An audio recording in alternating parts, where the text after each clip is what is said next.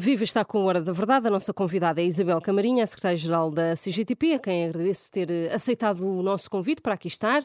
Eu sou a Susana Madureira Martins, comigo está a jornalista do Público Helena Pereira. Bem-vinda. O Primeiro-Ministro admitiu esta semana, numa entrevista à TVI, CNN, que a subida do salário mínimo nacional em 2024 pode subir para lá dos 810 euros. A CGTP pede que se chegue aos 1000 euros já no próximo ano não acredita que o, o governo chegue a esse patamar. Uh, relativamente à questão dos salários no nosso país, a CGTP tem uma posição muito clara que tem a ver com a realidade que é vivida pelos trabalhadores uh, e que exige, de facto, e não é de agora, é já dá muito tempo, um aumento significativo de todos os salários. A nossa proposta é de 15% no mínimo e 150 euros pelo menos para todos os trabalhadores. Uh, isto em geral. Relativamente ao salário mínimo nacional, naturalmente que ele também precisa aqui de um grande incremento e se reivindicamos 150 euros pelo menos para todos os trabalhadores, o salário mínimo tem que ter esses 150 euros. E a nossa proposta é que em janeiro de 2024 o salário mínimo uh, tenha a verba de 910 euros e que durante o ano de 2024 se consiga chegar aos mil euros. Mas como é que viu o elogio de, mudar de António Costa à proposta da UGT? É assim, a proposta da UGT é muito minimalista. Uh, houve uh, uh, um acordo que foi assinado pela, pela, pelo governo, pelas confederações patronais e pela UGT, que a CGTP não subscreveu, que colocava em 2024 o salário mínimo nos 810 euros e 4,8% de aumento como referencial para o, o que chamam de contratação coletiva dinâmica, que para a CGTP de dinâmica não tem nada, porque eh, continuamos com o bloqueio da contratação coletiva. O governo tem eh, dito sempre, aliás, foi nessa base com que se candidatou, com o programa do governo, uh, chegar a 2026 uh, pelo menos com um salário mínimo de 900 euros. A CGTP quer chegar lá já e acima disso até. Um, não vai haver uma, um encontro de vontades. Vamos ver, vamos ver.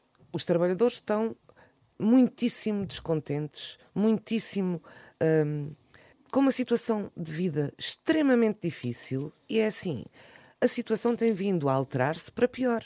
Nesta última entrevista uh, do, do Primeiro-Ministro, um, António Costa pôs muita prioridade no aumento de salários, até comparado com uma revisão ou umas alterações do IRS. Ele foi muito claro a dizer que para subir os rendimentos a melhor forma é aumentar os salários e não ir ao IRS. Finalmente, Aí estão sintonizados percebeu... ou mais sintonizados do que no passado finalmente o Primeiro-Ministro disse qualquer coisa que venha ao encontro do que a CGTP sempre afirmou. É com o aumento dos salários que nós garantimos a, que a vida das pessoas melhora. Não é com. Uh, uh, paliativos, não é com uh, medidas que respondem ali um, um, muito pouquinho uh, às necessidades enormes com que os trabalhadores e as suas famílias estão confrontados, uh, é preciso mesmo aumentar os salários. A CIP e a UGT tiveram previstas reuniões com o governo, fora das negociações com os restantes parceiros sociais, depois acabaram desconvocadas na sequência de uma mensagem do presidente do Conselho Económico e Social. A CGTP sentiu-se posta de lado nessas negociações? Achou que a CIP e o GT puseram-se em picos de pés? Vamos lá ver. Uh, a CIP tem todo o direito de apresentar as propostas que entender. Nós já tomamos posição sobre as propostas que foram mas apresentadas, como é que, viu que são uma mistificação. ter estado disponível mas não é aceitável nem este... admissível que o governo trate de forma diferente os, as diversas organizações, uh, nomeadamente uh, que discrimine a CGTP. Não, não, não queríamos estar em nenhuma daquelas reuniões. Agora, a CGTP tem propostas. Uh, enviámos ao Primeiro-Ministro uh, as nossas prioridades da política reivindicativa e solicitámos uma reunião. O Primeiro-Ministro acusou a recessão, não marcou reunião. Uh, no quadro da concertação social, apresentámos as nossas propostas no plano da discussão que se fez ainda para no início da discussão sobre o Orçamento do Estado e tivemos uma reunião bilateral com a Ministra do Trabalho e mais alguns representantes de alguns ministérios. mas se há reuniões diretas, então temos todos que ter que estar em plano de igualdade. A CTP é a maior organização social do nosso país. Vamos passar para um, um, um, tema que está a marcar a atualidade, que é a habitação, e gostava de perguntar-lhe como é que viu a aproximação do Primeiro-Ministro aos movimentos pelo direito à habitação, precisamente, tendo em conta uh, que uh, António Costa anunciou mesmo o fim do regime de isenção de IRS para residentes não fixos e dizendo que se revê na manifestação de sábado. António Costa percebeu que tem que dar um sinal qualquer para não perder a rua? O que eu verifico é que o governo, e o primeiro-ministro é o responsável pela ação do governo no seu conjunto, o governo, relativamente a esta questão da habitação, não tomou as medidas que tinha que tomar. Primeiro, em primeiro lugar, uh, há muitos anos que nós temos um problema estrutural com o cumprimento e a garantia do direito à habitação, que é um direito que todos temos. Mas António Costa parece uh, pôr-se agora ao lado das. Eu... Dos, de quem faz o, o protesto na rua, não é? Mas vamos lá ver, quem faz o protesto na rua, o que está a exigir é ter habitação a preços que, pode, que possa pagar e ter aumentos de salários que garantam que pode pagar a habitação onde mora. Como é que viu esta declaração do Primeiro-Ministro? Como é que classificaria? Como um pouco de propaganda. Eu acho que o nosso governo vive muito da propaganda uh, e de algum malabarismo eh, de medidas, de números, de, uh, que depois não refletem aquilo que as pessoas estão de facto a viver. Ainda sobre habitação, espera que o governo avance com travão às rendas? Nós tivemos a oportunidade, inclusive, de reunir com a Ministra da Habitação e de transmitir também, quando tivemos a reunião bilateral, porque eh, a questão da habitação integra-se eh, na nossa, eh, nas prioridades da nossa política reivindicativa, naturalmente, porque é um dos fatores que está a, a destruir a vida de milhares de, de trabalhadores e, e, de outras camadas passado, da população. É que o ano passado, por esta altura, o governo já tinha tomado essa medida. Já tinha. O que é que se estará assim, a passar? Nós temos duas. Nós temos um aspecto estrutural e depois temos medidas que deviam ser tomadas no imediato, um, que não estão a ser tomadas.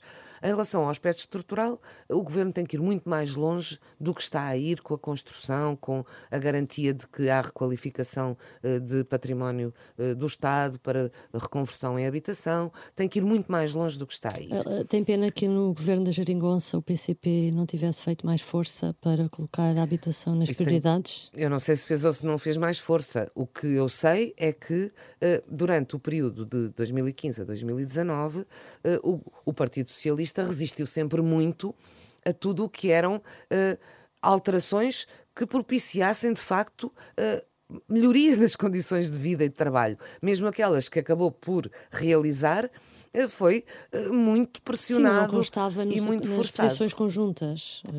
As posições conjuntas, quer com o PCP, Tinha quer várias com o Bloco de Esquerda, concretas, quer, muitas medidas concretas, com nada da habitação. O, o PEV eram muito circunscritas a um conjunto pequeno Perdeu-se ali uma oportunidade. Depois houve, foi negociações ao longo daqueles anos, pós orçamentos de Estado, etc. É verdade também, e aí eh, é verdade, que este problema da habitação teve, atingiu uma dimensão brutal quando começaram os aumentos das taxas de juro um, dos empréstimos e quando uh, a inflação subiu também uh, desta forma, e isto foi agora mais recente, e isso é o que nós consideramos que exigia medidas imediatas, por um lado, em relação às rendas, que garantam eh, proteção aos arrendatários, é preciso alterar a lei das rendas. Aquela lei do arrendamento urbano permite o despejo de pessoas que não podem pagar eh, a sua casa, permite que, eh, olha, aqui na cidade de Lisboa, são inúmeros os casos de pessoas eh, de muita idade que foram despejadas das suas casas para depois ser, ser instalado alojamento local ou outras, ou outras coisas. Agora, o que nós precisamos é que, com esta inflação que houve, haja a garantia de que os inquilinos têm possibilidade de pagar a sua renda e não possam ser despejados. Portanto, relativamente às rendas, é esta a, nossa proposta, era esta a nossa posição. Se isso é feito através de um travão, uh, que seja, mas tem que haver aqui um limite, uh, quer para os preços das rendas, das casas, quer para uh, o valor do aumento das rendas. Em relação à habitação própria, aqui é mesmo aquilo que eu há pouco referia também, do confrontar a banca com estes aumentos das taxas de juro. Não é possível que uh, quem comprou habitação própria tenha aumentos muitas vezes por ao dobro ou por ao triplo. Mas o governo do que pagava. agora uma espécie de moratória, Pois, não é? exato. Disse tudo, eu nem preciso de responder nada. Agora, essa- agora, foi Não é só mais. agora, é uma moratória. Então, qual é para a frente não resolve. Transporta para a é frente que e não põe a defende, banca então? com os seus lucros de milhares de milhões Perdoar. a pagar esta, eh, este, este aumento das taxas de juro. Era isto que tinha que acontecer. Porque não pode ser.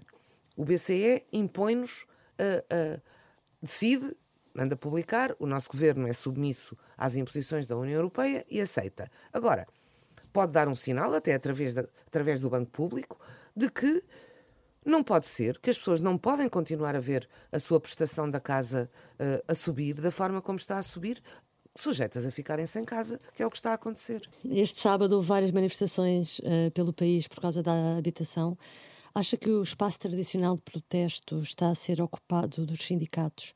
Está a ser ocupado pela sociedade civil ou os sindicatos deixaram-se ultrapassar?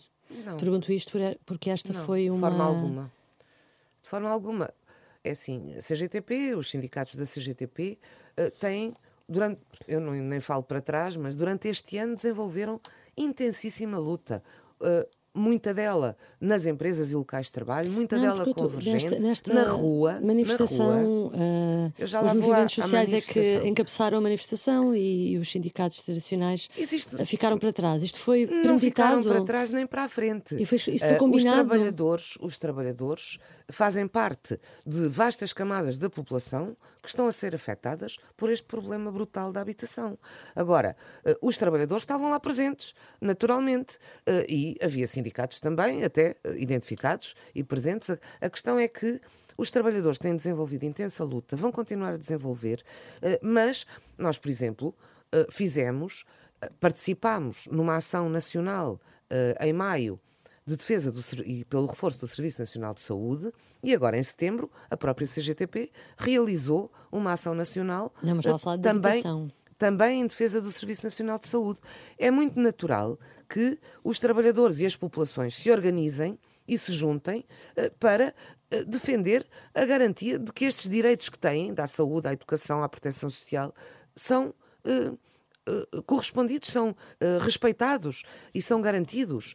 Portanto, não há aqui, aliás, esteve sempre presente também eh, nas eh, reivindicações eh, que trouxemos à rua nas jornadas de convergência que a CGTP tem vindo a realizar, a questão da habitação esteve sempre presente, para além das outras todas, porque há de facto aqui uma necessidade de que o governo garanta que o Estado dá resposta a, estes, a estas necessidades eh, que são obrigação do Estado garantir e que a verdade é que não está a garantir. Portanto, há aqui investimento que tem que ser feito, o orçamento do Estado tem que caminhar nesse sentido, não podemos deixar só aos fundos europeus estas eh, necessidades que temos que garantir e é preciso. eh, valorizar também eh, os trabalhadores da administração pública, mas eh, não me parece que haja aqui o retirar o terreno a ninguém. Há espaço. O descontentamento é profundíssimo em todas as áreas. Aliás, nós temos hoje eh, setores que eh, têm vindo também demonstrar o seu descontentamento na rua ou através de greves, que são setores que habitualmente não, não vemos presentes com tanta eh, participação em lutas organizadas pelos sindicatos. E em relação ao ativismo climático e à luta pelo- pelas alterações, ou contra as alterações climáticas, onde é que para aqui neste debate a CGTP? A CGTP tem propostas em todas as áreas e também em relação à sustentabilidade, eh, ao ambiente, à necessidade que temos de garantir que, de facto, eh, há políticas que eh, vão ao encontro das necessidades que temos de prevenção, eh, de eh, alteração eh, relativamente eh, ao- ao- também ao clima. Não vai ser possível concorrer, por exemplo, com este ativismo que está em curso, que vimos esta semana, por exemplo, na segunda circular, eh, de ativistas que, enfim, pararam o trânsito. Não é possível concorrer Se com este não- tipo de. calhar de- há muito ativismo desse que não tem é, depois palco na comunicação social. Eh, nós fazemos milhares de iniciativas eh, em muitas delas, as questões uh, da, da, transição, das questões ambientais, da transição climática. climática, tudo isso está presente. Agora, nós o que colocamos sempre é uma vertente em que tem que haver o respeito e a atenção e a o acompanhamento das medidas que vão sendo tomadas uh, para haver respeito pelos trabalhadores, pelos seus direitos, pelos este tipo de, trabalho. de ações como cortar estradas ou tirar tinta uh, verde? Oh, Helena, a, a CGTP normalmente não, não comete atos de vandalismo, não, não consideramos que isso. Nós manifestamos organizando e mobilizando trabalhadores e outras camadas da população uh, para, uh, junto das entidades que consideramos têm que ser confrontadas com a resposta que é necessária, eh, exigirem uh, uh, essa resposta. Mas não acha um, que os jovens hoje em dia estão a procurar rever-se mais nesse tipo de Nós temos de milhares de jovens a participar nas nossas hum. ações, milhares de jovens. Re realizamos em 28 de março manifestações em Lisboa e no Porto da Juventude Trabalhadora. A Juventude Trabalhadora participa nas, nas ações principalmente nas ações em cada, nas empresas onde estão a trabalhar, nos serviços uh, da administração pública onde estão a trabalhar e depois nas ações de convergência da CGTP e, naturalmente, há muita juventude a participar e tem todo o direito e, e devem uh, utilizar esse direito a participar uh, noutras ações, vamos lá ver, as ações organizadas pelos sindicatos ou pela CGTP não esgotam o protesto uh, que este descontentamento uh, transversal que temos no nosso país está a gerar. Vamos falar de 2024 e dos planos da CGTP para a luta na rua e para o protesto um, em 2024. Podemos, nos próximos meses, esperar uma greve geral ou Uh, será preferível uh, ir, uh, ir se batendo por, na rua com manifestações? Como é que como é que se prevê 24, 2024? O que a CGTP decidiu e é o que está a acontecer a nível de todos os setores de atividade e em todo o país é que nós estamos neste momento precisamos de envolver os trabalhadores eh, na aprovação das reivindicações, na entrega dos cadernos reivindicativos, das propostas de negociação da contratação coletiva, das propostas ao governo, eh, das propostas às administrações das empresas do setor empresarial do Estado, eh, e estamos a, a realizar uma intensa ação com os trabalhadores eh, de envolvimento, de eh, aprovação e de eh, depois organização e mobilização para defenderem essas reivindicações. Nós temos uma reunião do Conselho Nacional convocada para o próximo dia 10, terça-feira que vem, em que vamos analisar em que ponto estamos desta intensificação, como lhe chamamos, da ação reivindicativa nos locais de trabalho e, uh, eventualmente, iremos tomar decisões, que eu não vou antecipar, uh, mas iremos tomar decisões. Uh, é previsível que possa haver uma greve geral em novembro, de, na altura da aprovação ano, do Orçamento ser Estado. agora.